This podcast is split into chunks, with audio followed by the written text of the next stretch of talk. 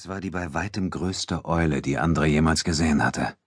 In aufrechter Haltung würde sie ihm mühelos bis zum Oberschenkel reichen, und ihre Spannweite übertraf vermutlich die eines Adlers. Obwohl es sich unverkennbar nicht um eine Schneeeule handelte, war ihr Gefieder von einem so strahlenden Weiß, dass es fast schon in den Augen schmerzte, sie anzusehen. Ihr Schnabel, von dem zähflüssig rotes Blut tropfte, machte den Eindruck, als könne sie damit mühelos einem erwachsenen Mann die Hand zermalmen. Das Tier fuhr ohne Hast fort, große Fleischbrocken aus dem Kadaver seines Opfers herauszureißen und hinunterzuschlingen. Aus den Augenwinkeln nahm André wahr, wie sich Abudun nach einem Stein bückte. Ohne die Eule auch nur einen Sekundenbruchteil aus den Augen zu lassen, streckte er die Hand aus und hielt den Nubier zurück. Lass das! mahnte er kurz angebunden. Um Abuduns Antwort zu umgehen, trat André rasch hinter dem Gebüsch hervor, hinter dem sie stehen geblieben waren. Der Kopf der weißen Rieseneule drehte sich ruckartig in ihre Richtung, und André musste mehr Willenskraft aufbieten, um ihrem Blick standzuhalten, als er sich eingestehen mochte. Das Tier zeigte auch jetzt keine Furcht, sondern senkte nur den Schnabel, um einen weiteren Fleischfetzen aus der Schulter des halbnackten Toten zu reißen, auf dessen Rücken es saß, ohne André dabei aus den Augen zu lassen. Hinter ihm ließ sich das Geräusch zerbrechender Zweige vernehmen, als auch Abudun aus dem Gebüsch trat. Die Eule spreizte mit einer Schnelligkeit und Eleganz die Flügel, die André bei einem Vogel solcher Größe niemals für möglich gehalten hätte, und war verschwunden. Unheimliches Vieh, murmelte Abudun. Seit wann jagen Eulen tagsüber? André legte in einer unbewussten Geste die rechte Hand auf den Schwertgriff, während er sich langsam einmal im Kreis drehte und seinen Blick über das schreckliche Bild schweifen ließ, das sich ihm darbot. Es fiel André schwer, die Anzahl der Toten zu benennen, die halb oder auch ganz nackt auf schreckliche Weise verstümmelt, mit abgehackten Gliedmaßen und Köpfen im frisch gefallenen Schnee lagen. André überwand nur mit Mühe den Widerwillen, den der Anblick der entstellten Körper in ihm wachrief, und ließ sich neben dem enthaupteten Mann in die Hocke sinken, an dem die Eule ihren Hunger gestillt hatte. André hatte keine Furcht vor dem Tod. Abudun und er verdienten sich seit mehr als einem Menschenalter ihren Lebensunterhalt als Söldner, und es gab kaum eine Spielart des Todes, die er noch nicht gesehen oder auch von eigener Hand herbeigeführt hatte. Aber das hier, das hier schien noch etwas anderes zu sein. Jemand hatte diese Menschen umgebracht, aber er hatte es nicht einfach dabei bewenden lassen, sie zu töten. Diese Menschen waren regelrecht abgeschlachtet worden. Wann? fragte Abudun leise. Gestern Abend, allerfrühestens am späten Nachmittag, und sie sind nicht hier getötet worden. Abudun antwortete nicht, was André wunderte. Schließlich hatte er ihm eine Frage gestellt.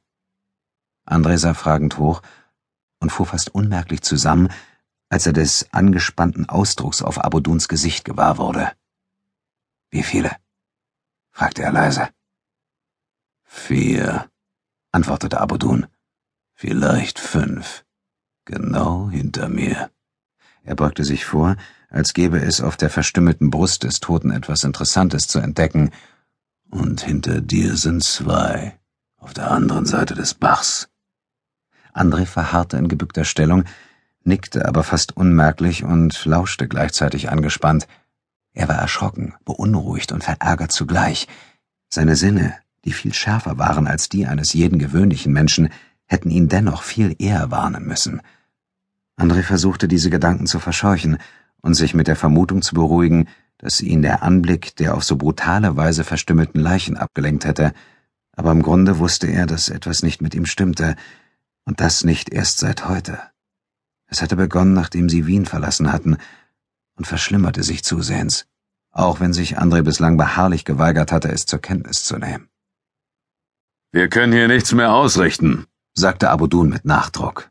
Der Schnee scheint alle Spuren verwischt zu haben, bestätigte André, während er aufstand und versuchte, den Waldrand hinter Abudun unauffällig mit Blicken abzutasten.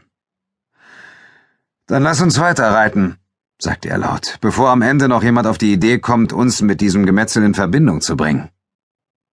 Die Worte galten weniger Abudun als vielmehr den Lauschenden im Gebüsch, und sie zeigten die beabsichtigte Wirkung. Abudun hatte sich noch nicht ganz umgedreht, als der Schnee am Waldrand schon nahezu lautlos in einer glitzernd weißen Wolke auseinanderstob und erst drei, dann fünf und schließlich sechs hochgewachsene, in zerschlissene Felle und Lumpen gekleidete Gestalten ausspie. Diese Männer waren keine Krieger. Keiner von ihnen war ein ernstzunehmender Gegner für Abudun und ihn. André bezweifelte, dass auch nur einer unter ihnen jemals einen ernsthaften Kampf geführt hatte. Ohne sich mit einer Begrüßung aufzuhalten, wandte er sich an den ihm am nächsten stehenden Gegner. Wir haben mit dem, was hier geschehen ist, nichts zu tun, begann er. Sein Gegenüber sah ihn so verständnislos an, dass André sich fragte, ob der Bursche ihn überhaupt verstanden hatte. Er wartete zwei, drei Atemzüge lang vergeblich auf eine Reaktion, dann fragte er Wer seid ihr? Die Fragen stelle ich, Fremder. Die Antwort stammte nicht von dem jungen Kerl mit dem verfilzten Haar, sondern von einer Stimme in Andres Rücken. André ließ einige Augenblicke verstreichen, bevor er sich umdrehte, und die drei Männer musterte, die hinter ihnen aufgetaucht waren. Zwei von ihnen unterschieden sich kaum von dem jungen Kerl, Zweifellos waren sie Brüder, wirkten aber noch abgerissener als dieser. Der dritte und älteste von ihnen war vermutlich der Vater der drei anderen.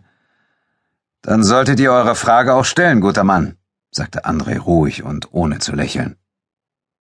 Es ist dieselbe wie die eure, Fremder, antwortete der Mann. Wer seid ihr und was habt ihr hier verloren? Obwohl er nicht hinsah, spürte André, wie sich Abudun neben ihm anspannte.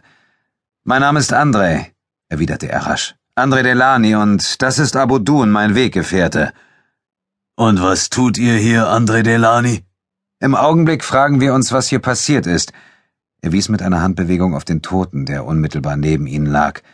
Und wer das getan hat? Vielleicht habt ihr das getan, schlug der Grauhaarige lauernd vor. Was soll das Gerede, Vater? Lass uns diesen Heiden erschlagen und. Halt den Mund, Starnik, seufzte der Grauhaarige. Er verdrehte die Augen und fuhr an André gewandt fort. Verzeiht meinem Sohn André. Er ist kein schlechter Kerl, aber es sind schlimme Zeiten und Musulmanen. Er hob die Schultern. Ihr versteht? Es verging kein Tag, an dem Abudun und er nicht auf die eine oder andere, fast immer unangenehme Art daran erinnert wurden. André schüttelte trotzdem den Kopf. Nein, sagte er. Ganz wie du meinst, schien der Blick seines Gegenübers zu sagen. Laut antwortete er. Ich bin Ulrich. Das da sind meine Söhne. Er machte eine flatternde Handbewegung und schränkte mit einem angedeuteten Lächeln ein. Die meisten jedenfalls. Habt ihr irgendetwas beobachtet oder jemanden gesehen? Nein, entgegnete André. Nur eine Eule. Aber es war eine außergewöhnlich große Eule, fügte Abudun hinzu. Ulrich zuckte kurz mit den Achseln, blickte Abudun und André eine weitere Sekunde lang durchdringend an und entspannte sich dann sichtlich. Wir wissen, dass ihr nichts mit dem Tod dieser Leute zu tun habt, bekannte er. Wir beobachten euch schon seit Stunden. André gelang es nur mit Mühe, den Impuls, einen Blick in Abuduns Gesicht zu werfen, zu unterdrücken. Auch der Nubier rührte keinen Muskel, aber er wusste ebenso gut wie sein Gefährte, dass Ulrich log. Selbst wenn André für eine kurze Weile unaufmerksam gewesen war, war es unmöglich, dass diese Männer sie beobachtet haben sollten, ohne dass einer von ihnen etwas davon bemerkt hätte.